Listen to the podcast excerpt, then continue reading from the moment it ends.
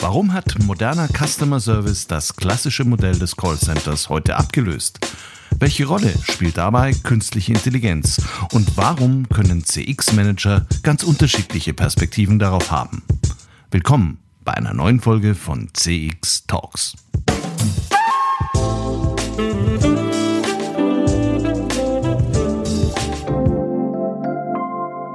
Hallo und herzlich willkommen zu einer weiteren Ausgabe von CX Talks Live, also heute im Livestream äh, im Rahmen der iService-Initiative. Mein Name ist Peter Pirner vom IZEM, dem Institut für Customer Experience Management. Gleichzeitig bin ich Host von CX Talks, dem erfolgreichsten deutschsprachigen Podcast für Customer Experience, den Sie auf Apple Podcast, Spotify Podcast, Amazon Music und vielen weiteren Stationen abonnieren können.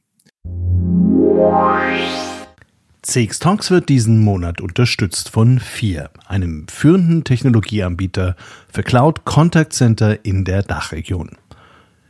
FIR entwickelt und betreibt KI-gestützte Software für begeisternde Kundenerlebnisse entlang der gesamten Customer Journey. Mit FIR wird Kundenkommunikation erfolgreich für euch und für eure Kunden. Die einzigartige Kombination aus künstlicher und menschlicher Intelligenz hebt euren Service auf ein neues Kompetenzlevel. So seid ihr stets mit euren Kunden verbunden. Mehr Informationen zu 4 findest du auf der Website www.4.ai und auf der Sponsorenseite von CX Talks.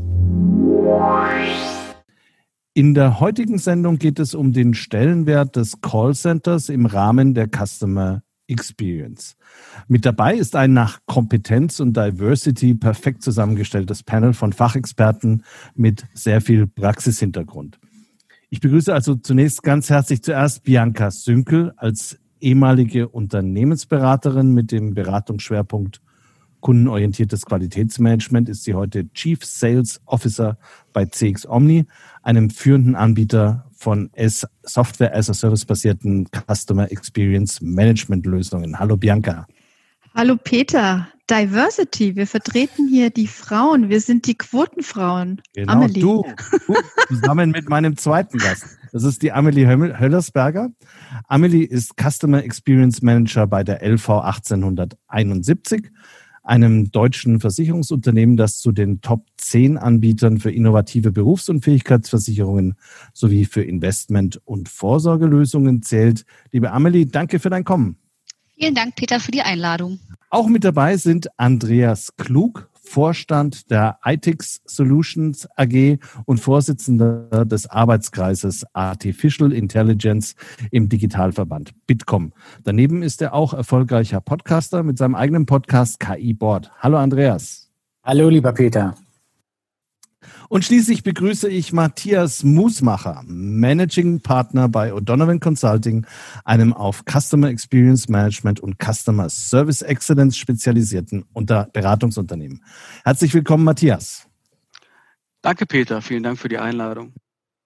Unser Titel heißt, welchen Stellenwert hat das Callcenter im Customer Experience Management? Da muss man aber eigentlich gleich einhaken, denn vom klassischen Callcenter haben wir uns über die Jahre bei den meisten Kunden wegentfernt. Matthias, als Berater mit einer sehr strategischen Perspektive kannst du ja ganz unterschiedliche Formen von Contact Centern oder Customer Experience Centern, die sich vor allem hinsichtlich der Art der Kundenanfragen und auch der Komplexität der bearbeiteten Kanäle zum Teil sehr deutlich unterscheiden. Wie würdest du denn die Landschaft hier beschreiben? Was sind die großen und was sind die großen Entwicklungen, die du beobachtet hast? Also ich glaube, es gibt immer doch immer noch die alten Callcenter klassische Ausrichtung, die du auch gerade gemeint hast, mhm. die sehr stark effizienzgetrieben sind, die sagen, richtige Antwort ist okay, aber Hauptsache gut erreichbar und schnell, schnell, schnell beantworten. Mhm. Die sterben aber aus. Das beste Beispiel ist, glaube ich, immer noch die Telefonauskunft, die 45 Sekunden dauern sollte für einen Anruf und mhm. inzwischen aber alles in Self-Service gewachsen ist. Viele haben dann dazu gesetzt, dass wir eine Art Vertriebs-Contact Center bauen oder im Contact Center, das ein Cost Center war, versucht haben, Sales After Service einzuführen. Wenn der Anruf vom Fragenden beantwortet ist, dann zu schwenken und zu sagen, was kann ich an Cross-Selling, Upselling anbieten, war in vielen Fällen auch mäßig erfolgreich, weil es die Kunden eher irritiert hat als zufriedengestellt hat. Und deswegen sind Contact Center auf der Suche nach dem Mehrwert und ich glaube, sie können ihn sehr gut in der Customer Journey finden, gerade im Zusammenspiel mit der Automatisierung dann positive Kundenerlebnisse zu bringen, wenn der Kunde im Self-Service nicht mehr weiterkommt und dann dort auch Dinge zu heilen oder auch Vertriebsansätze zu retten, um den Kunden zu binden und ihn glücklich zu machen. Also ich glaube, ähm, nach wie vor ist, die Telekommunikation immer ein gutes Beispiel, mhm. Wo die Welt dahin geht, dass man sagt, es geht jetzt nicht mehr nur noch drum, im Erstkontakt zu fragen, welche Telefonnummer haben Sie und blinkt das Kabel am Router hoch, sondern wirklich im Telefonat oder im Chat sehr weit mit dem Kunden zu gehen, äh, zu einer Erstlösung zu gehen, Techniker mit einzubinden, die im Hintergrund aktiv werden. Also da sind wir wirklich in einem sehr, sehr komplexen Gebiet inzwischen unterwegs. Es ist nicht mehr nur noch die reine Dame vom Amt, die freundlich ist, aber keine Ahnung hat. Mhm. Also es gibt Inbound und Outbound, es gibt unterschiedliche Anforderungen, die äh, bearbeitet werden durch das Callcenter beziehungsweise das Contact Center. Äh, und äh, wir haben da eine relativ breite Landschaft. Dann würde ich gerne mal zu Amelie gehen. Amelie, wie schaut denn die Realität bei dir in der LV 1871 aus? Äh, habt ihr, wie bearbeitet ihr die Kundenanfragen, die bei anderen Unternehmen wahrscheinlich in einem größeren Callcenter landen und bei euch möglicherweise anders bearbeitet werden? Ja, also tatsächlich habe ich mir natürlich auch vorher Gedanken gemacht, was sind wir denn eigentlich? Sind wir ein klassisches Callcenter? Sind wir ein Contact Center? Ich denke, bei uns in der LV 1871 ist es ähm, ja so eine gute Mischung oder ein mhm. Mittelweg, ähm, wobei wir tatsächlich auch bei unseren Kunden selbst auch immer noch entscheiden. Also man denkt wahrscheinlich sofort an den Versicherungsnehmern. Ähm, bei uns sind aber auch unsere Versicherungsvermittler unsere Kunden. Mhm. Und die haben tatsächlich, die haben halt äh, den ganz besonderen Service. Die haben halt eigene Filialdirektionen, die haben einen persönlichen Maklerbetreuer, die haben eine ganze Mannschaft an Vertriebsinnendienstler, die sie und ihre Präferenzen halt ganz, ganz genau kennen. Und da ist es schon fast wie ein Contact Center, auch wenn es jetzt softwareseitig nicht so aufgebaut ist. Das heißt, egal ob die per E-Mail, per Telefon, per Brief oder auch äh, persönlich ähm, unsere Leute kontaktieren, die kriegen immer eine, eine Antwort und wirklich sehr, sehr guten Service. Mhm. Ähm, und bei unseren Versicherungsnehmern ist es so, ähm, dass wir auch eine eigene Einheit bei uns im Unternehmen haben, die rein für die Telefonie ähm, zuständig sind. Und das sind Mitarbeiter, die wirklich schon seit ich teilweise 20 bis 30 Jahren bei uns dabei sind. Das heißt, es gibt fast keine Frage, die sie eigentlich nicht beantworten können oder die sie noch nie beantwortet haben. Ähm, tatsächlich ist bei uns auch die Erreichbarkeit oder die Lösbarkeit natürlich ein ein sehr hohes Ziel, aber bei uns spielt auch einfach dieser persönliche Kontakt eine wichtige Rolle. Das heißt, ähm, wenn ich eben einmal wirklich jemand in der LV 1871 im Kundenservice angerufen habe, ähm, dann, dann bleibt dieser persönliche Kontakt auch. Das heißt, wenn es eben eine Anfrage ist, die man jetzt nicht ähm, direkt am Telefon lösen konnte, sondern das ein bisschen komplizierter ist, ein bisschen langwieriger, habe ich immer die Durchwahl, ich habe immer die E-Mail-Adresse von dieser Mitarbeiterin, an die ich mich mhm. jederzeit wenden kann. Und das kommt natürlich sehr gut an, weil man sich halt nicht verloren vorkommt und glaubt, naja, wenn ich das nächste Mal nochmal anrufe, dann rufe ich wieder bei jemand anders an und der weiß wieder gar nicht, worum es ging. Mhm. Genauso ist das bei uns. Das ist ja, ihr seid ja in der sehr angenehmen Situation, dass ihr dadurch, dass ihr kleiner seid, euch das auch sehr äh, boutique-mäßig gestalten könnt. Jetzt meine Frage an Bianca. Ihr habt ja eine ganze Reihe von Kunden in eurem Portfolio, die zum Teil sehr unterschiedliche äh, Unternehmensgröße, äh, sehr unterschiedlich groß sind. Äh, ist die Situation, die sich die LV 1871 herorganisieren konnte, ist die relativ typisch für viele eurer Kunden? Oder äh, wie siehst du da das Aufhängen der äh, Abteilungen, die den Außenkontakt im Customer Service oder im Contact Center bereithalten? Also das, was Amelie geschildert hat, ist in der Tat vorbildlich. Ich habe mir gerade überlegt, ich muss dringend meine Versicherung wechseln. Es ähm, ist tatsächlich so, dass ähm, so wie die Amelie es auch erzählt hat, gerade diese, diese Aufstellung, da gibt es diesen Makler, den Vermittler und dann gibt es ja den direkten Kontakt zur Versicherung. Und ähm, das ist tatsächlich bei vielen Versicherungen auch noch eine große Hürde, auch übrigens bei Automobilherstellern und so weiter. Die Autohäuser sind da äh, oft nicht so verbunden mit dem Automobilhersteller, wenn es irgendwelche Aktionen gibt. Und äh, da ist es tatsächlich so, wenn man da anruft, äh, hat man teilweise völlig unterschiedliche Antworten.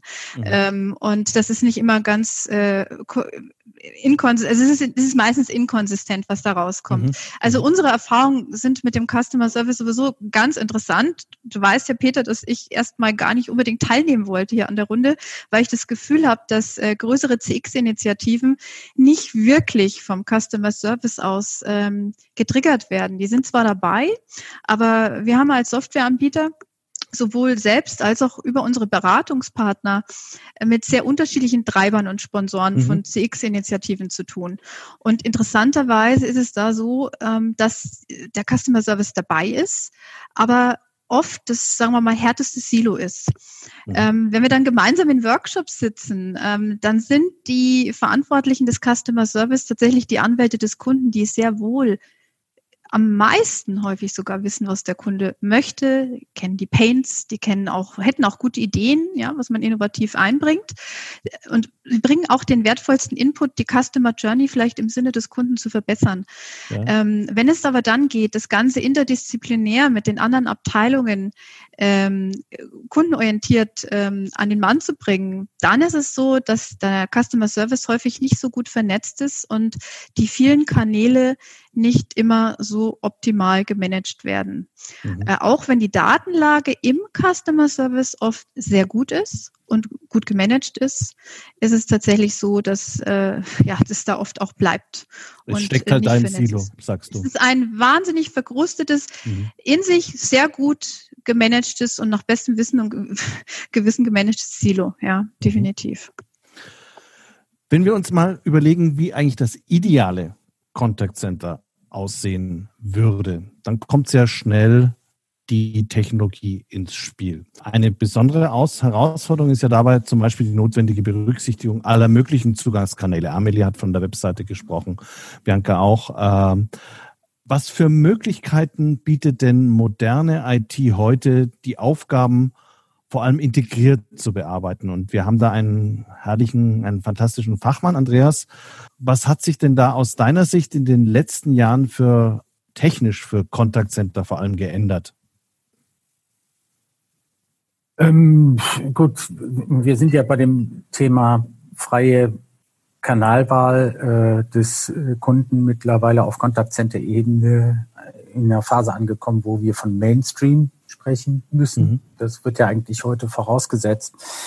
Hm, wenn wir allerdings von ähm, Custom Experience sprechen, dann ähm, sprechen wir natürlich über die Herausforderungen, Mm, wir alle wissen, dass ähm, äh, es kann entscheidende Punkte in meiner Servicewahrnehmung gegenüber einer Marke geben. Ne? Und die Frage mhm. ist, wie ist ein Unternehmen denn darauf aufgestellt, genau diese entscheidenden Punkte eigentlich abzugreifen? Also um es mal ganz konkret äh, zu machen, ähm, wenn ich meine Adresse ändern möchte, muss ich nicht unbedingt beim Contact Center landen. Und dann äh, bin ich auch nicht böse, wenn es mir nicht einfach gemacht wird, dort anzurufen. Ihr versteht, worauf ich hinaus will, ne? weil es eine Lappalie ist. Ja? Äh, wenn ich allerdings in einer Situation meiner Kundenreise bin, die als kritisch einzustufen ist, dann kann natürlich das beherzte Eingreifen eines Menschen auf der anderen Seite und deswegen stehe ich auch auf dem Standpunkt, dass Callcenter oder Contact Center immer noch und auch die nächsten Jahre noch einen ganz entscheidenden Beitrag zur Custom Experience leisten werden, dann brauche ich eben diese Empathie des Menschen. Und meine persönliche These ist ja, wir werden alles standardisieren und automatisieren, was automatisierbar ist in den nächsten Jahren. Überhaupt gar keine Frage. Gleichzeitig wird aber die Fähigkeit unserer äh, Unternehmen steigen, genau zu erkennen, wann denn und auf welchem Stück der Reise ich gerade dein Problem jetzt erkenne und wie wichtig dein Problem ist. Ja, mhm. und ich bin fest davon überzeugt, dass wir in der Custom Experience und mit Sicherheit durch die Unterstützung von KI in den kommenden Jahren äh, genau in den Situationen reagieren können mit dem Kontakt mit dem Callcenter, wo es tatsächlich gerade arg um den Kunden ist. Und ich glaube, das ist die ganz große neue Kunst. Also genau in dem Moment, wo es gerade arg um die positive Serviceerfahrung steht, genau in dem Moment ein, äh, ein positives Serviceerlebnis zu generieren. Große Herausforderung. Und inwiefern kann da Technologie unterstützen heute schon, wenn du sagst, es ist eigentlich ja schon Standard, was aber bei vielen Kunden ja vielleicht noch gar nicht eingeführt oder bei vielen Unternehmen in der Form noch gar nicht eingeführt ist, der Standard, der Technologiestandard? Was wäre denn der Standard idealerweise? Da, äh, Daten, das alles, ich will da jetzt gar nicht, also der Standard wäre, ähm, äh, ich glaube, dass wir mehr und mehr auf standardisierte Lösungen zu, äh, zurückgreifen mhm. werden. Ich glaube nicht, dass ähm, ich glaube nicht, dass wir weiterhin sehr individuelle Kundenlösungen bauen werden, sondern ich glaube, dass der Anteil der standardisierten Lösungen, die wir in unsere Servicearchitektur oder CX-Architektur mhm. einbauen werden, rein technisch betrachtet, dass der immer weiter steigen wird. Aber ähm, was mir eigentlich wichtig ist, was ich sagen wollte, ist, es ist datengetriebene CX. Ich glaube an die datengetriebene CX, nämlich die mhm. CX, die in der Lage ist, eben genau zu unterscheiden, ob ich gerade dem Kunden A helfe oder ob die Kundin B mich gerade im Moment braucht und wo die Priorität ist. Und das kann eigentlich nur äh, in der Welt, wie ich sie mir in ein paar Jahren vorstelle, äh, durch ein datengetriebenes CX äh, und durch Algorithmik passieren. Also so dass meine Workforce, meine, meine Service Force, egal ob Contact Center, Website oder was auch immer, ganz genau im passenden Moment weiß, was für ein Problem der Kunde gerade hat und die priorisierten und kritischen Probleme nach vorne spült und die einfachen und automatisierten Probleme nach hinten spült. Und wenn ich das beherrsche, dann glaube ich, habe ich einen ganz, ganz wichtigen Punkt in meiner strategischen CX erreicht. Die Customer Journey Analytics, die ihr mit CX Omni macht, Bianca, erlaubt es ja, Kundenwünsche relativ gut, zum Beispiel auch aus offenen Nennungen, abzuleiten. Und äh, wenn du jetzt an die Erkenntnisse, die ihr in den letzten ein, zwei Jahren so gesammelt habt, zurückdenkst, gibt es Dinge, die eigentlich auch Kunden zurückspielen, das, was Andreas ja gesagt hat, dass, dass das eigentlich das Wichtige ist, ein Unternehmen müsste priorisieren und in den drängenden Phasen einfach mit einem menschlichen Kontakt zur Seite stehen und in den weniger drängenden Phasen das tatsächlich über Standardprozesse laufen zu lassen. Glaubst du, dass Kunden das in dieser Form akzeptieren würden auf Basis dessen, was dir zurückgespielt wird im Rahmen eurer Analytics oder eurer Feedback-Prozesse? Ja, also als Kunde erwarte ich, wenn ich mit einer in Anführungszeichen Marke spreche, dass mhm. derjenige, mit dem ich spreche, Zugriff auf alles hat. Zugriff mhm. auf alle Vorgänge, auf den Vertrag, auf Laufzeiten, Kündigungsfristen etc. Ähm, wir kennen das, wenn der Telekommunikationsanbieter anruft und äh, angeblich einen besseren Vertrag verkauft und man ein bisschen was vom eigenen Vertrag erzählt und er sagt, da habe ich keinen Zugriff, da ist das Vertrauen gleich weg. Also ich möchte als Kunde Transparenz haben und nicht immer das Gleiche erzählen. Ich möchte als Kunde auch, ähm, das ist ein ganz wichtiger Punkt, den der TÜV äh, wunderbar prüft. Da gibt es ein Audit zum Thema Servicequalität. Ähm, da wird zum Beispiel das Versprechen auf der Website überprüft mit dem, was im Customer Service den Kunden am Telefon oder den Leads am Telefon erzählt wird. Ne? Passiert es dann auch wirklich? Ist es wirklich stimmig? Ähm, ich finde das äh, dass über alle Kanäle das gleiche Versprechen gemacht wird. Das mhm. ist äh, ein Thema. Also Beispiel, ähm, ich selbst habe eine Krankenversicherung, eine Reisekrankenversicherung mit einem 24-Stunden-Service. Ich hatte letztes Jahr einen Unfall, als ich geschäftlich in Irland war, habe abends diese Reisekrankenversicherung angerufen. Dann hieß es, schön, dass Sie anrufen, es tut uns leid, dass Ihnen da was passiert ist, rufen Sie doch morgen früh wieder an, um acht können wir Ihnen helfen. Mhm. Das ist für mich kein 24-Stunden-Service. Also ich könnte jetzt über diesen Case, mhm. könnte ich jetzt drei Tage berichten, da ist alles schiefgelaufen, sämtliche Versprechen. Ähm, und ich glaube, dass, äh, dass da die Konsistenz einfach immer wieder überprüft werden muss. Und das geht nur, wenn man die Customer Journey mit allen Abzweigungen im Visier hat. Mhm. Ja, und ganz ein wichtiger Punkt, das ist eben ja auch schon angesprochen, ähm, was zunehmend wichtig wird, das offene Feedback des Kunden geben. Es wird ja unheimlich viel Feedback eingeholt. Äh, viele Kunden können schon gar nicht mehr rausschauen, wie viel Feedback sie auf welchen Kanälen einholen und kaum einer kann das noch auswerten. Ähm, und das offene Feedback, das wird oft brachgelassen und hier ist es, da, da steckt ganz schön viel drin. Da gibt es Hilferufe, da, da schreiben Kunden, gerade auch bei Versicherungen, ich erreiche meinen Vermittler nicht, mich, hier ruft mich an, hier ist meine Nummer, solche Dinge, ja. Also dass man auch, auch diese Quelle dieses offenen Feedbacks dringend nutzt und anschaut und nicht nur befragt. Amelie, nutzt ihr eine derartige Quelle des offenen Feedbacks bei euch im System in eurer, bei der LV 1871? Ja, also wir nutzen auch dieses äh, Touchpoint-basierte, transaktionsbasierte Feedback-System. Und natürlich messen wir die, die Standard-KPIs ähm, aus dem CX-Bereich, aber tatsächlich sind diese offenen Texte, offenes Feedback tatsächlich eigentlich die wichtigste Quelle für uns, weil da ziehen wir am meisten Futter raus, da werden die wirklichen Pain Points genannt. Und genau wie Bianca gesagt hat, so oft schreibt jemand rein, bitte melden Sie sich bei mir, äh, ich, ich erreiche niemand, ich bekomme keine Antwort. Ähm, und wir machen das zwar eigentlich anonymisiert dieses Feedback. Das heißt, wir können es eigentlich äh, nicht, nicht nachvollziehen und, äh, und tracken, aber es gibt halt dann immer die Möglichkeit, dass wir jetzt quasi ähm, ein zusätzliches Feld einfügen. Möchten Sie gerne eine Antwort auf Ihr Feedback? Und wenn ähm, der Kunde dort dann seine E-Mail-Adresse einträgt, äh, kann ein spezieller Mitarbeiter aus der Abteilung dann darauf zugreifen und ihm antworten. Und das kommt tatsächlich sehr, sehr gut an, weil der Kunde halt nicht nur das Gefühl hat, eben ergibt es Feedback und es äh, ist verpufft im Nirvana und, und man hört nie wieder was, sondern dass wir uns als Unternehmen das dann auch wirklich zu Herzen nehmen und versuchen, sein spezielles Problem da zu lösen. Matthias, ist das bei anderen Kunden, die du beobachtet hast, auch so, dass das offene Feedback eigentlich die Kundenerwartungen am besten äh, ausdrückt oder am leichtesten auch nachvollziehbar macht für ein Unternehmen? Oh, ich glaube, das ist immer die Frage, an wen du das im Unternehmen weiterleitest. Ja. Ähm, weil irgendwann wirst du es konsolidieren müssen und Mittelwerte bilden müssen und ähnliche Dinge. Also das offene Feedback, wenn du es in einen ordentlichen Closed Loop einspeist und nicht vergesst, aus dem Contact Center heraus auch dem Kunden direkt sein Problem zu lösen und nicht nur ins, ins Reporting für langfristige Verbesserungsprozesse steuerst, dann brauchst du das offene Feedback. Mhm. Äh, und je mehr die Technologie so weit kommt, dass sie dir aus fast jeder Mail, aus fast jedem Anruf auch die offenen, wichtigen Phrasen rausschneiden kann, desto wichtiger wird es, wird es werden. Aber ab einem gewinnten Management-Level wollen die Leute neben klaren Aussagen auch immer noch ihre Lieblingsstatistik haben. Wo war die FCR gestern? Mhm. Äh, wo hat sie sich hin entwickelt? Wie ist der Touchpoint-basierte NPS? Mhm. Jetzt sind wir wieder bei Technologie gelandet, Andreas. Und jetzt sind wir eigentlich auch bei einem wunderbaren Anwendungsfeld für künstliche Intelligenz-Applikationen, also AI-basierten Applikationen gelandet.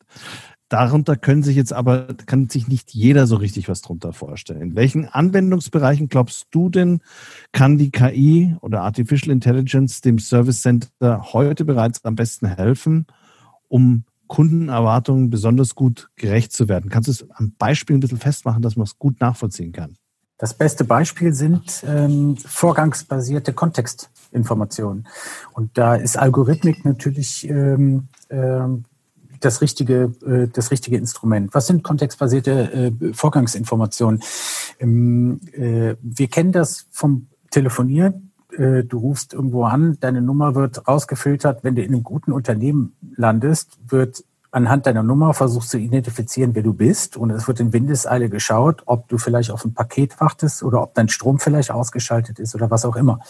Diese Information stellst du dann im Kontakt den Mitarbeiterinnen und Mitarbeitern zur Verfügung, sodass mit, äh, mit anderen Worten gesagt eine Kommunikation beginnt, aber in dem Moment beide Seiten genau wissen, worum es eigentlich geht, wo sie mhm. sind. Ne, das ist schon mal ein ganz, ganz toller, äh, tolles Fund für eine schöne Customer Experience.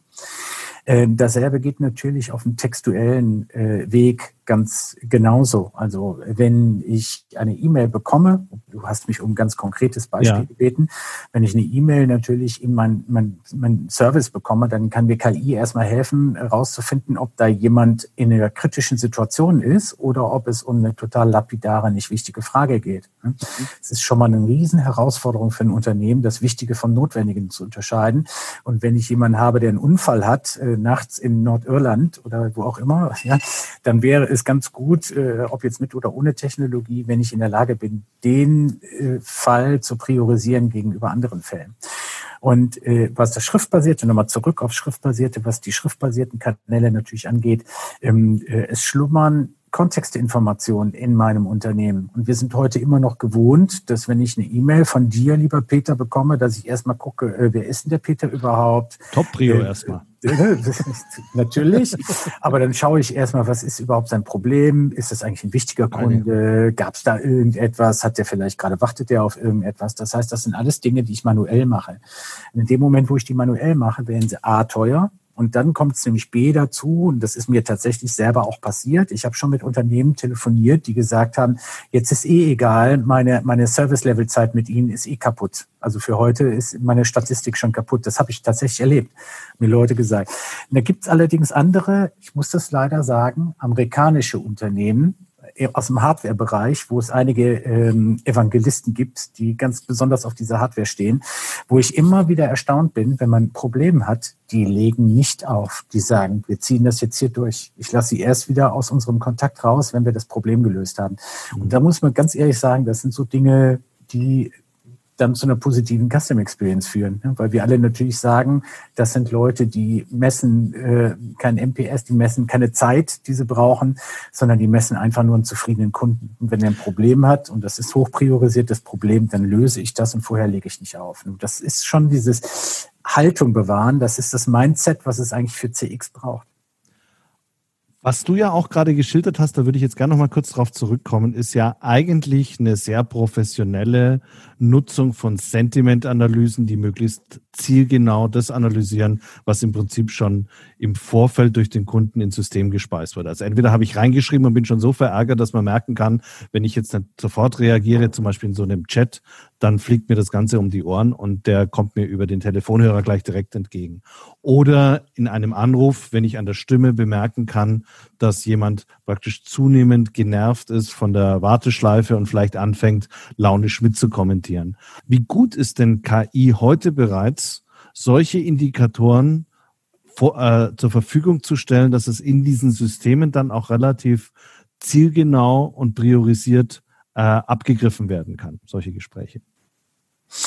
Du meinst Gespräche oder Konversationen? Kommunikation Konversa also es könnte jetzt Chat sein, es könnte, ja. bei E-Mail ist es jetzt nicht ganz so zeitkritisch, aber Anrufe und Chats sind ja tatsächlich auch noch zeitkritisch. Ja. Das heißt, ich muss es ja fortlaufend verfolgen und ich muss eigentlich auch sehr zeitnah darauf reagieren.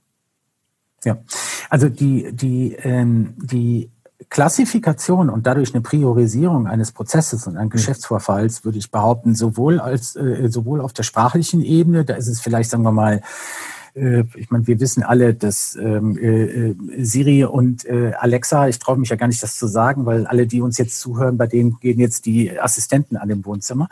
Ähm, äh, die sind, wir wissen ja, wie weit sie sind. Ne? Sie sind, mhm. was für uns in der Anwendungssituation klare Aussprachen und Anforderungen sind. Also wenn wir ehrlich sind, wir versuchen ja deren Sprech drauf zu haben, damit die das tun, was wir eigentlich ganz gerne hätten. Ne? Das wird sich aber in den nächsten Jahren auch verändern. Also fair bleiben. Ne?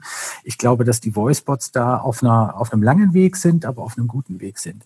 Aber was jetzt beispielsweise Schriftgut angeht, das ist ja ähm, heute, also ich würde mal behaupten, das ist mit äh, Technologie heute äh, bist du im Bereich 99 Prozent plus, dass eine KI oder ein Algorithmus auf Basis der Erfahrung der Vergangenheit genauer, ist ja auch völlig logisch, genauer eine Entscheidung darüber treffen kann, ob dein Case jetzt gerade richtig ist oder relevant ist und äh, ob der relevanter ist als der von Bianca oder äh, von äh, Amelie oder von Matthias. Ähm, das kann ein Algorithmus heute, das ist meine feste Überzeugung, sogar besser als ein Mensch. Ja, ähm, äh, einfach deswegen, weil ein Algorithmus gefüttert werden kann mit Tausenden von Erfahrungen aus der Vergangenheit. Also wenn ich tatsächlich einen, einen Sachverhalt habe, den ich textuell erschließen möchte, dann kann das ein Algorithmus besser mittlerweile als ein Mensch. Ganz mhm. klar. Apropos Algorithmus, Bianca, äh, wenn man Customer Journey Orchestration Software wie eben man möglicherweise CX Omni auch bezeichnen könnte oder CX Analytics Software benutzt, spielt ja auch zunehmend Analy Analytics auf Basis von künstlicher Intelligenz, von Algorithmen, die aus der äh, KI-Forschung stammen, eine größere Rolle. Kannst du uns da vielleicht mal ein Beispiel geben, wo ihr KI-basierte, vielleicht Textanalyse oder sonstige Analyseformen eingesetzt habt, um noch mehr Klarheit über eine Customer Journey zu gewinnen?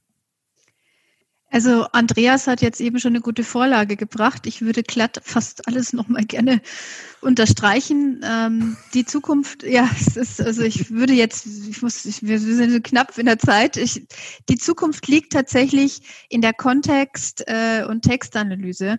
Und wichtig ist aber, das Ganze nicht nur an den Customer Service Mitarbeiter zu bringen, und zwar Realtime, ja, oder Near Realtime, sondern auch an den Prozessverantwortlichen und an den Prozess, ja, dass man da auch eben schneller reagieren kann ähm, und ähm, vielleicht auch der Prozess äh, da nochmal überdacht wird, ja, dass man da variabler ist.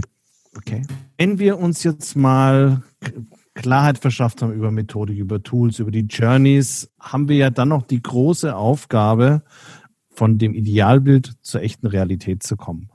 Und äh, das fällt ja vielen Unternehmen nicht ganz leicht. Matthias, ihr habt da ganz bestimmt einige Erfahrungen gesammelt. Wie schafft man es denn, wenn ich jetzt eine optimierte Customer Journey habe, bei dem das Customer, äh, das Contact Center eine prominente Rolle auch spielt? Wie schaffe ich sowas noch stärker in diesem optimierten, in der optimierten äh, Version in ein Unternehmen zu bringen? Also was, was wir dort gerne einsetzen, ist, um es ganzheitlich zu sehen fürs Contact Center, ist ein House of Customer Care, um zu gucken, was ist nicht nur bei der Technologie wichtig, was hast du Wichtiges an Organisationsformen, an Prozessen. Denn wenn du siehst, das, was die Kollegen gerade gesagt haben, dass der Kunde neue Erwartungen stellt und wir sie mit Technik starten, lösen werden, dann bleibt natürlich auch noch ein großer konzeptioneller organisatorischer Rest über. Du musst dann schauen, welche Prozesse wirst du noch, um eben den Service, Kontakt zu retten, bei Mitarbeiter lassen. Mhm. Wir gucken dann, welche Anforderungen haben wir an die Mitarbeitende. Es ist nicht mehr nur noch höflich zu sein, sondern du musst emotional auf Kunden eingehen und gleichzeitig die nachgelagerten Prozesse so gut beherrschen. Wir gucken dann, musst du die Mitarbeiter ausbilden, konzeptional, analytisch, aber auch in der neuen Art der Kommunikation, unterstützt durch die KI, sich auf Emotionalität zu konzentrieren.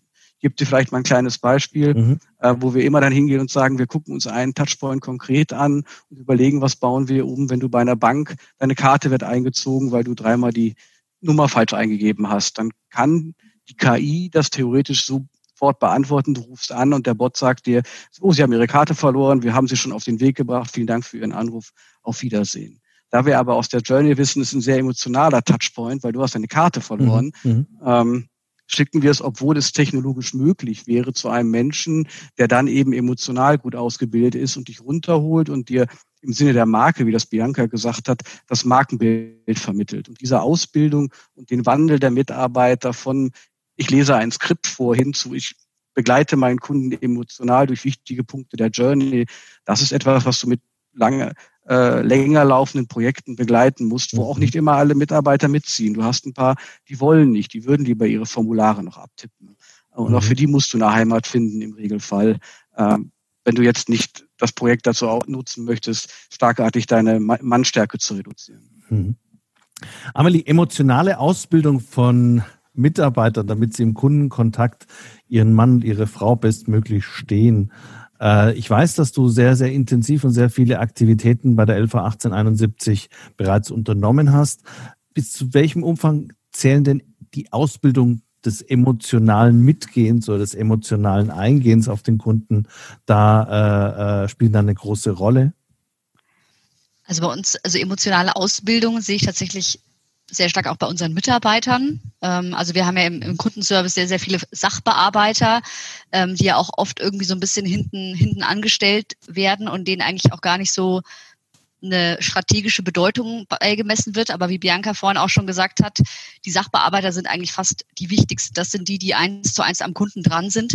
Und deswegen versuchen wir, die auch wirklich mit in unsere CX-Reise mit einzubinden. Das heißt, die sind bei unseren Customer Journey Mapping Workshops dabei. Das sind eigentlich sogar manchmal die Wortführer, das sind die, die auch mal der IT sagen kann, wie die Realität aussieht.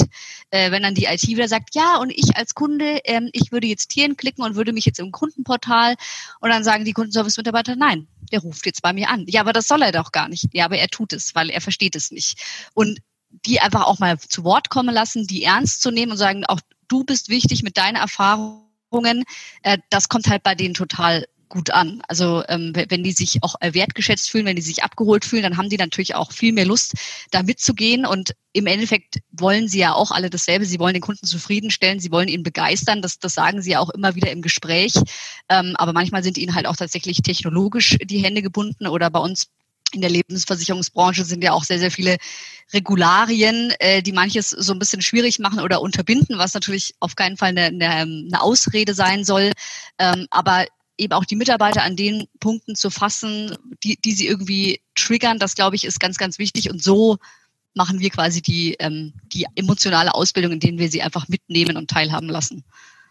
Und was man immer wieder mal lernt, es passiert, es geschieht also nichts Gutes, außer man tut es am besten einfach machen, machen, machen, den Leuten zeigen, den Mitarbeitern zeigen, wie sie wirken auf Kunden und auch äh, im Zweifel kommen wir ja sowieso von einem sehr hohen Zufriedenheitsniveau, weil die meisten Mitarbeiter ja ein Interesse daran haben, positiv beim Kunden anzukommen. Das macht nämlich die eigene Arbeit auch schöner.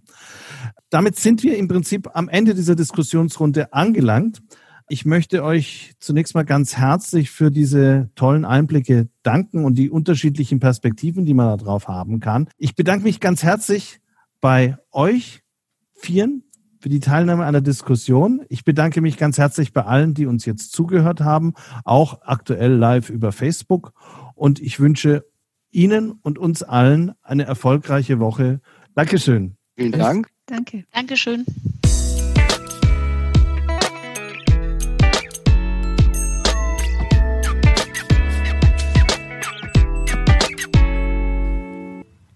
Das waren Bianca Sünkel von CX Omni, Amelie Höllersberger von der LV 1871, Andreas Klug, Vorstand der iTech Solutions AG und Matthias Musmacher, Managing Partner bei O'Donovan Consulting.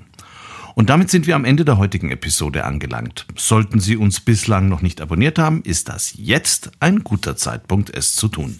Schließlich möchte ich Sie auch in spätestens zwei Wochen wieder als Hörer begrüßen. Dann werden wir in einem vorweihnachtlichen CX-Short das erste Sendejahr von CX Talks mit den Highlights aus 20 Sendungen ausklingen lassen. Im Januar 2021 geht es dann gleich mit drei Powerfrauen und super spannenden Themen weiter. Bis dahin bleiben Sie uns gewogen und besuchen Sie uns auf der Website des ICEM oder unter www.cx-talks.com.